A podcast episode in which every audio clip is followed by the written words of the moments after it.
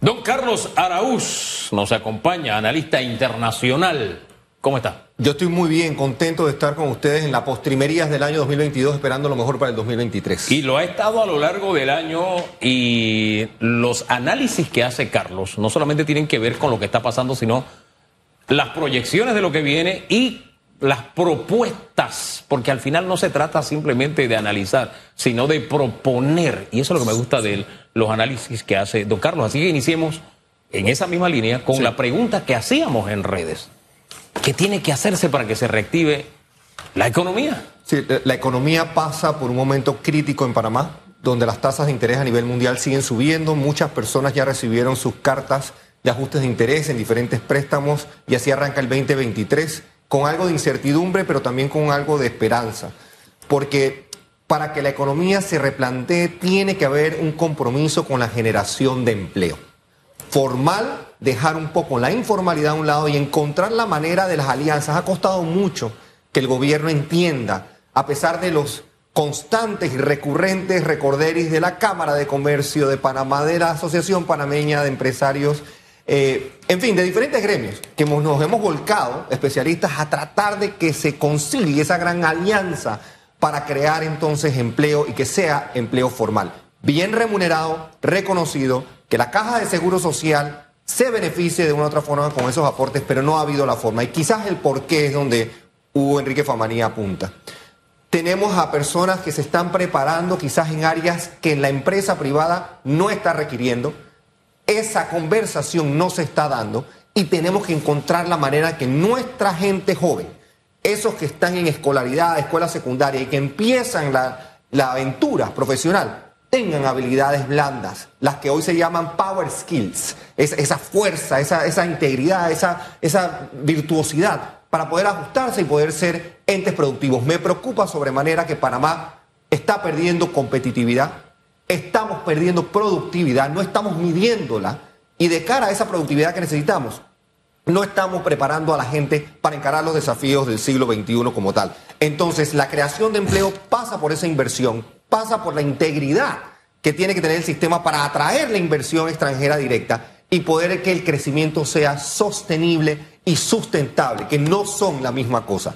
Sostenibilidad y sustentabilidad se complementan, van de la mano, pero son conceptos diferentes. Y en Panamá tenemos que atacar eso. Así que el compromiso tiene que ser con creación de trabajo, creación de empleo formal y encontrar que haya estabilidad sin impunidad, impunidad para poder atraer la inversión extranjera directa. ¿Es posible seguir con esta política de subsidios y exoneraciones? Sí, es, imposible, es, insostenible.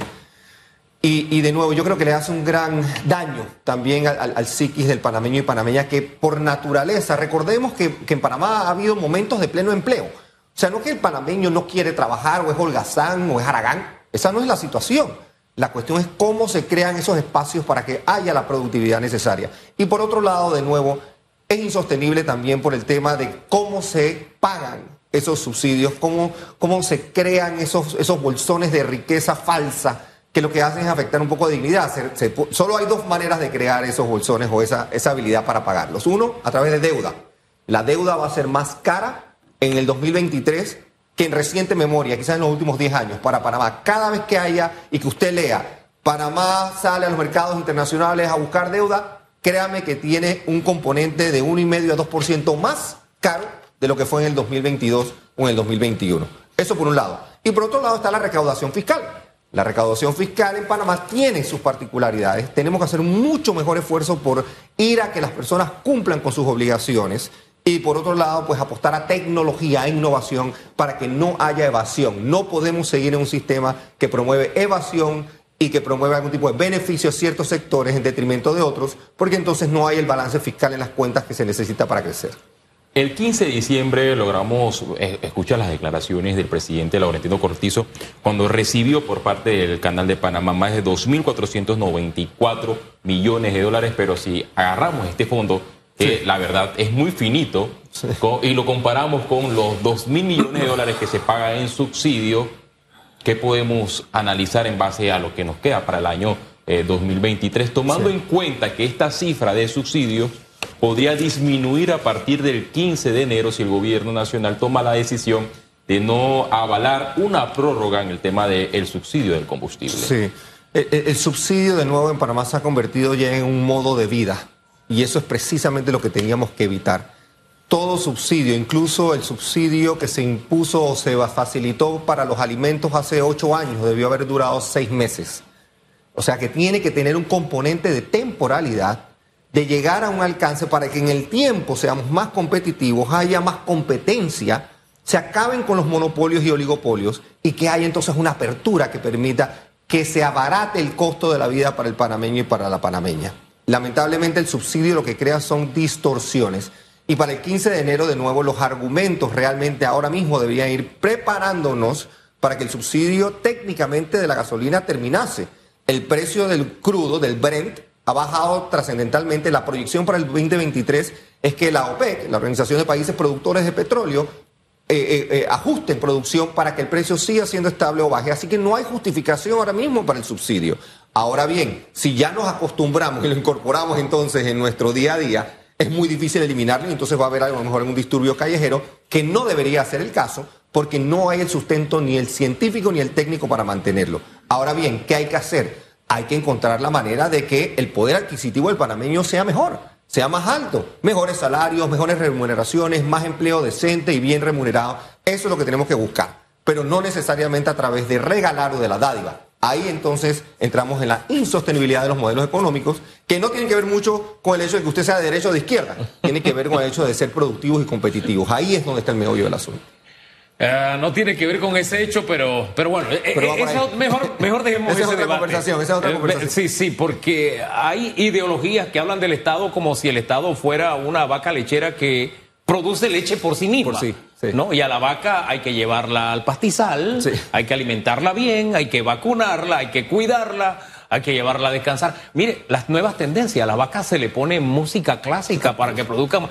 Y hay tendencias ideológicas que no conciben eso. Para ellos el Estado es, bueno, mire cómo está Venezuela, país rico que ha sido empobrecido por ese tipo de mentalidad. Ahí hablamos entonces de que tiene que haber inversión productiva, que es lo que nos está haciendo falta. Nos endeudamos, sí, pero ¿para qué nos endeudamos? ¿Está produciendo más riqueza? No. Sí. La infraestructura de Panamá de nuevo merece ese tipo de, acercamientos y de consideraciones, carreteras, caminos, profundización en lo que tiene que ver con, con, llevar agua. Algo tan básico de nuevo en el, en el, país más rico de la región que panameños a 20 minutos de la ciudad, capital, no tengan acceso a agua. Yo creo que eso es imperdonable y es hasta, hasta casi, casi eh, amoral.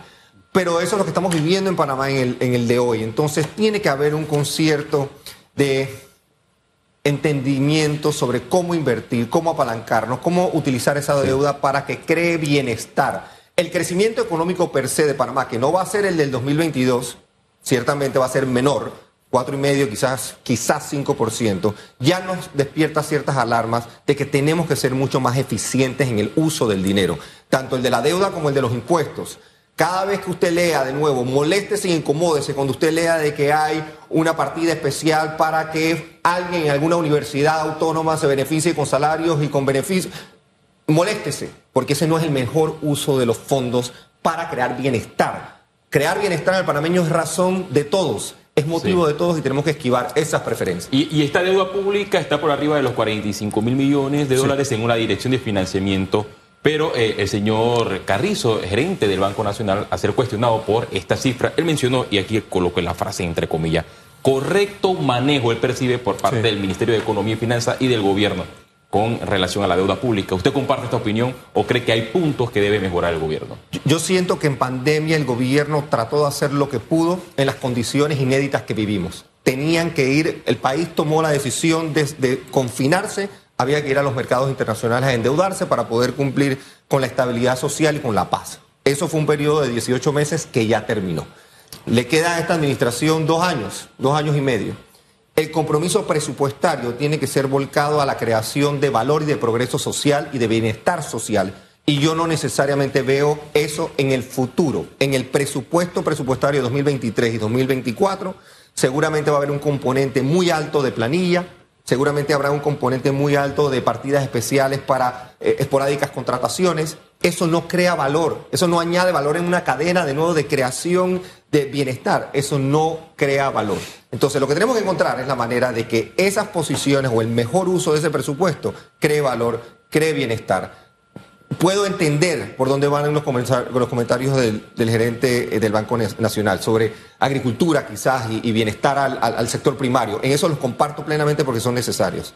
De allí a que sea el mejor uso para la eficiente operación del Estado, esa es otra cosa. Panamá sigue siendo un oasis en medio de lo que está viviendo el vecindario, atractivo para los depósitos extranjeros. En medio de todo eso, sí. buenas noticias también. Buenas noticias. Lo dice Bloomberg, lo dice Fitch, Moody's, las calificadoras de riesgo aplauden y reconocen a Panamá como un destino sano. El país debe seguir creciendo. Ahora es labor de todos encontrar de nuevo la estabilidad social para que el progreso se dé y para que sea sostenible en el tiempo, para que llegue a más panameños lo básico. Y eso es algo que tenemos que cuidar. Sí. Eso es algo que tenemos que cuidar. Y es competencia de todos. a propósito. Don Carlos, gracias por habernos acompañado esta mañana. Feliz año nuevo, 2023. Felicidades.